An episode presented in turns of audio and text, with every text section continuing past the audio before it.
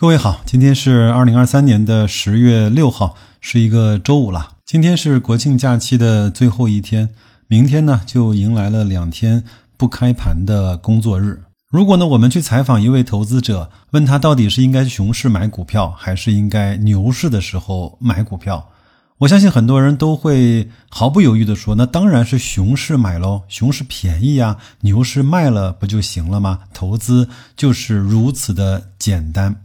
那我想问各位，现在到底是熊市还是牛市呢？我相信啊，很多人说现在你别告诉我是熊市还是牛市。我认为啊，现在的情况呢，可能没有办法再好起来了。你看一看，很多时候呢，就是股指没怎么跌，但是呢，市面上五千多只股票有四千多只下跌。九月二十八号，在放假的第一天啊。全国的社保基金发布了年报，二零二二年度社保的基金整个的投资收益额呢是负的一千三百八十亿元，投资的收益率呢是负的百分之五。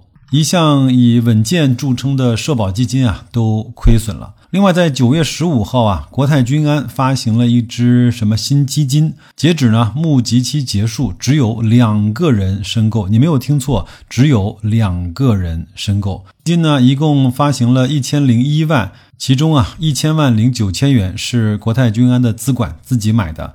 也就是说，两个人申购啊，一共申购了一千块钱的。我记得白老师在以前的节目中啊，曾经给大家分享过基金发行困难，包括发行数量以及金额创下了这几年冰点的这样的一个新闻。当然呢，最近几天呢，也少不了许老板和他的中国恒大的一些故事。我们也非常遗憾的看到了有一位基金经理啊离开的消息。有一句老话呢是这么说的。如果连死都不怕，难道还怕活着吗？可见呢，做投资这件事儿，特别是为别人啊做投资这件事情，要承担多大的压力。那对于我来说，在熊市的最黑暗、最煎熬的时刻，应该怎么来去梳理自己的投资情绪，来检核自己的投资方法呢？我在以前的公开节目中也多次的提到过，在本期节目的最后，我会再给大家整理一下。今天呢，我们来谈论一个话题，也是我在国庆节期间读书的一点心得吧。在一本书里呢，曾经有这样的一段话。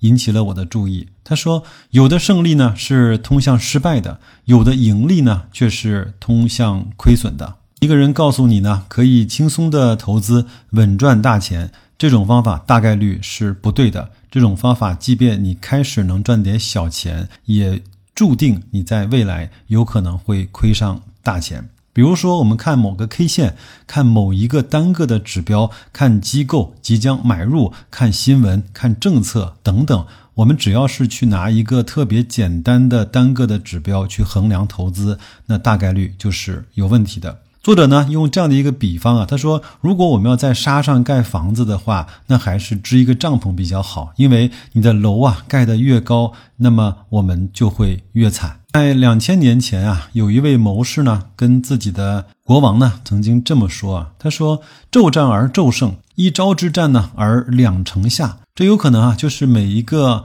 亡国的国家最主要的原因。有人说白老师我会特别的保守，比如说我像你一样只买低 PE 的，低 PE 就一定好吗？如果它有额外的收入呢？你有没有去看它多年连续的扣非的净利润呢？有的人说我只买低的市净率的资产，那低的市净率就一定好吗？它的净资产里面有没有一些劣质的、暂时没有被清算而标注了一个高价格的资产呢？有的人说我只买高股息啊，想想看。这段时间风口浪尖的中国恒大，难道在前面几年不就是一个标标准准的高股息的投资的范例啊？它有没有举债分红？有没有分红之后再去增发？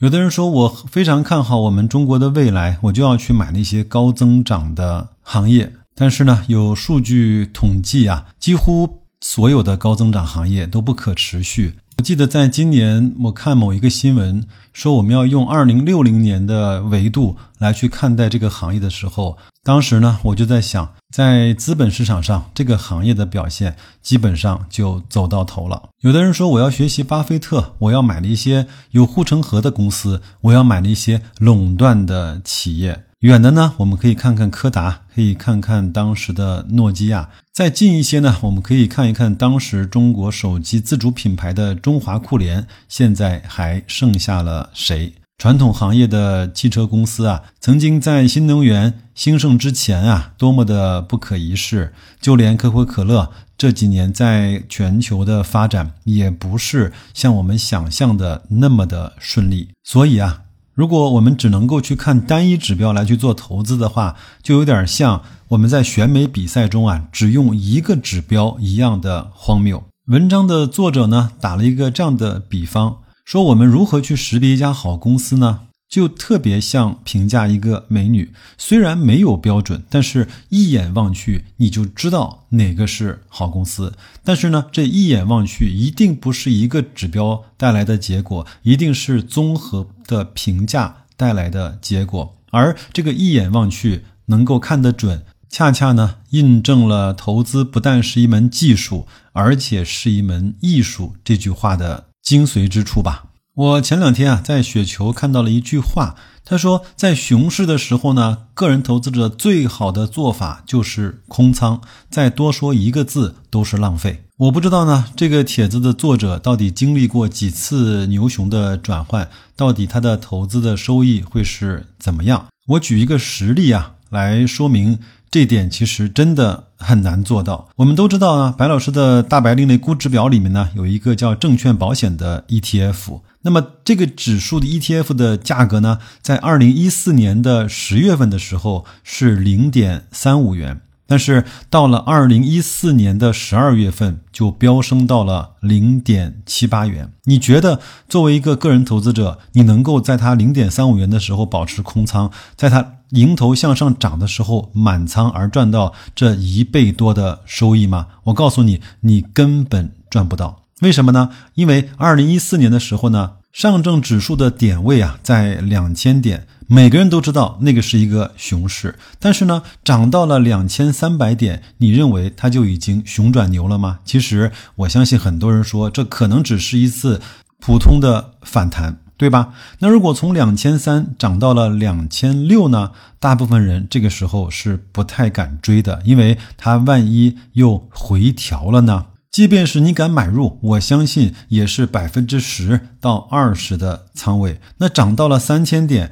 可能就算是牛熊的转换了，对吗？但是呢，我想告诉你的是，证券 ETF 啊，在两个月涨了百分之两百，证券保险 ETF 啊，在这个时间段涨了百分之一百。你在这个时候追的话，大概率就是追到了接近山顶的位置。而现在的媒体又如此的发达，他知道你想听什么，你想看什么，他知道你有没有独立思考的能力，他会推送给你想看的、想听的，从而让你啊去做出来那个最大的错误的决定。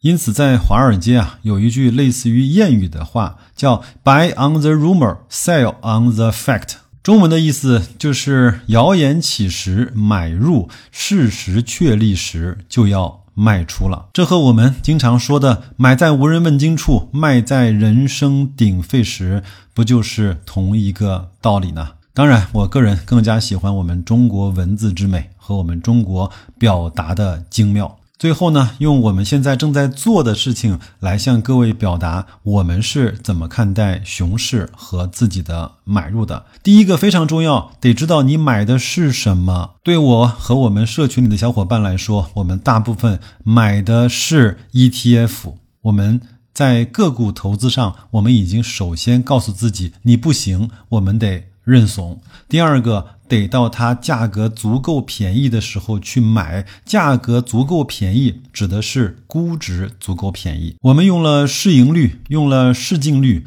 用了市销率，用了股息率。以及这些所有指标的百分位来去代表了它估值以及价格的高低。另外呢，我们在上一期的大白另类估值开始呢，我们也引入了非常非常严苛的彼得林奇经常用的市净率乘以市盈率的乘积啊小于三十这样的一个指标，来去再次的从另外一个角度去衡量我们所持有的这些标的是不是足够的便宜。如果各位愿意的话，在下周一我也会准时的向大家推出大白另类估值最新的一个。版本还有呢，每个月一次的沪深三百的股权风险溢价指数，我也会在下周一来为各位更新，以及白老师在九月份网格交易的收益情况，也供各位去参考吧。看一看我们这种稳健而靠谱的投资方式啊，是不是适合各位呢？我也诚挚的邀请你关注我们的公众号“大白说投资”，在底部对话框输入“社群”两个字。就可以拿到免费进入我们社群的方法了。既然是熊市，那它的主要的特征啊就是煎熬，我们也就好好的去迎接，甚至是享受这份煎熬吧。那就这样，祝各位啊，在国庆长假回来之后，上班依然带劲，我们一起啊，卯足了精神去迎接我们今年最后一个不到一百天的时光吧。那就这样，咱们下周一大白另类估值再见。